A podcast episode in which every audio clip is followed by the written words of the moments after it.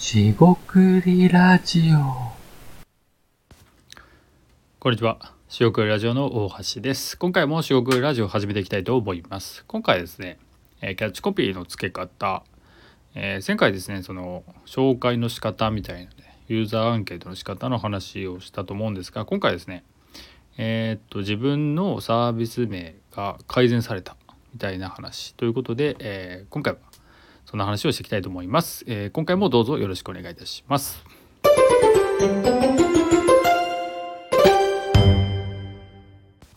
はい、四国ラジオのお橋です。えー今回ですね、えっ、とキャッチコピーの付け方みたいな話で、あの別に付け方をこう偉そうに話すわけではないんですが、えー僕自身ですね、そのアイデア出しのトレーニングみたいなのをまあやっていこうみたいなことを言っていて、トレーニング自体はえっ、と、まあ、自分でもちろんやっていたと。でやってきてでこうすればアイデアが出ますよっていうことはえーっとですねそのまあお客さんですよねやり取りしてるお客さんにしだったり、えーのその中でですね会話の中でこうしたらいいですよみたいなねそのコツみたいなことを、まあ、結構言ってきたつもりだったんですよで実際にあのトレーニングしましょうみたいなアイデアはま練習すれば出ますよっていうことはえーっとこのラジオでは結構言ってるかどうかわかんない。ちょっと足りてないかもしれないですけどまあアイデアは練習すれば出ますと。いう話なんですがあのそれはありましたと。ででそれをもっとこうトレーニングしましょうとかね。トレーニングしていけばできますよみたいなことを、まあ、言ってる割にはそのトレーニングの仕方をですねあの説明できないというか説明はできるんだけどなんかあの途中でですね言語化できない部分があるんですよね。だけどまあもちろん言語化できる部分と言語化できない部分があってまあ半々かなって感じはあります。要は5対5で、えー半分は言語化できます。ただ残りはもうやってもらって体感してもらうしかないかなみたいな感じで伝わりますかね。でその時に、まあ、諦めてたわけじゃないんですけど言語化できる部分をやってもその非言語部分があるんでなんかあんまり意味ないのかなと思ってたんですよ結構普通にですね僕自身が。いやでもそんなことないのかなと思っててまあそれっていろいろやってて、まあ、最近結構やってることがそうなんですけど言語化したらですね結構やれるんじゃないかなと。まあ、非言語の方はもうもう我慢とは言わないんですけど楽しくまあやってもらってうまくいくかどうかって話なんでもうそこはもうやってもらうしかないと。で自分がやれることはそのいきなり非言語で楽しくも一応ありなんですがまあ言語化できる部分もあるんで、まあ、その両方ですよね。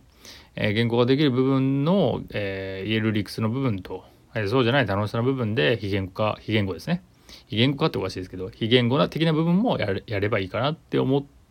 てきたんですと。えーそそ来たんですがそういうふうに最近変わりつつあります。で、えっと、話を戻しますと、えキャッチコピーの話ではあのアイデア出しのトレーニングっていうのは、えーっとサクッとこれ言ってますけど全然その一般的ではないというかよくわかんないんですよね。そのアイデアを出すということを、まあ、なりわいにしてたりね、えー普段出してる人にとっては普通かもしれないですがトレーニングっていうとまた、えー、とそんなんできるのかみたいなね、えーことは一般的に思われるのかなと。でそこで拝借した方がいいと。えっとですねえっとこれはですね前あのゲストに、えお呼びした藤川さんがえっとビジネスアイデア売買プラットフォームですね。の説明を、まあ、の起業家版ノート版の起業起業家版のノートみたいな、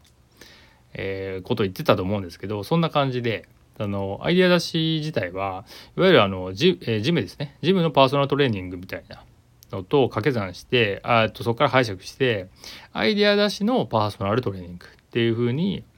あの個別でやってるやつですね。については今言ってます。でこれ結構しっくりきましてえっ、とその、えっと、トレーニングメニューを考えるとかもまさにそのジムのトレーニングと一緒なんじゃないかなって思ってます。僕自身別にジムのトレーニングができないんですけど考え方を拝借してる、えー感じです。そうやって説明した方がいいかなと思ってます。で逆に、えパーソナルじゃない場合は、えーもうちょっとこう、えー、とライトなものになりまして教材を使って、まあ、テキストですね、えやり取りしていくでもまあそれも一応コーチが入るわけじゃないですけど、えーがっつり入るわけじゃないんですけどコーチング的に、え対話しながら、えアドバイスじゃないですか、え促していくっていう要素があるんでこちらもまあえーと、コミュニケーションは重視しながらやってます。でこのえっと教材とこ教材合わせたコーチングとまあライトのやつですね。えっ、とアイデア出しのパーソナルトレーニングっていうことであの少しはですねなんかよく分かんないなっていうまあ僕のその仕事ですねアイデア出しの仕事って何かって分かんない人でもなんかちょっと伝わりやすくなったのかなっていうことをこの間ふと思いましてちょっと共有してみましたっていうところです。でこれもですねなんかあのいろいろ仕事したりなんか考えてなんかやっていくうちに見えてくるものなんでなんか頭の中でうなってこうかなみたいな感じでキャッチコピーをつけるとはまた全然違うものなんであのどうやってそれを生み出すかはねあのえー、っとまあそれはまあキャッチコピーとかねつける人は大変な仕事になるんですが、えー、今回ですねそのキャッチコピーのつけ方っていう意味で一つだけ言うならばまあさっき話したようにどなんかすでにある既存ですねのすでにある概念で分かりやすいものを使う、まあ、メルカリとかね分かりやすいじゃないですか。マッチングとか言っても分かり分かりづらいかもしれないんでメルカリみたいなで通じればサービスをイメージしやすいと。でただですねあのユーザーアンケートとかそういう、えー、今ないものを作る時にその既存の何々でとか言っても想像させても意味がないっていうのはあるんでそこだけはまあ気をつけてもらった方がいいかなと思います。え今回ですね話としては、えキャッチコピーの付け方というところで、まあ、他のですね、え既存の概念をうまく使うとその届けやすいという話でした。なんで僕の場合はですねアイデア出しっていうのも分かりづらいのであれば、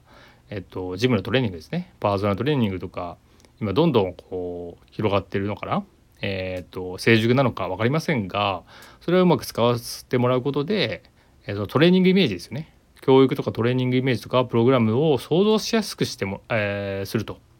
いうことがまあ多分成功するというかイメージを伝えるのは成功してるんじゃないかなと思いました。えーと、うまく、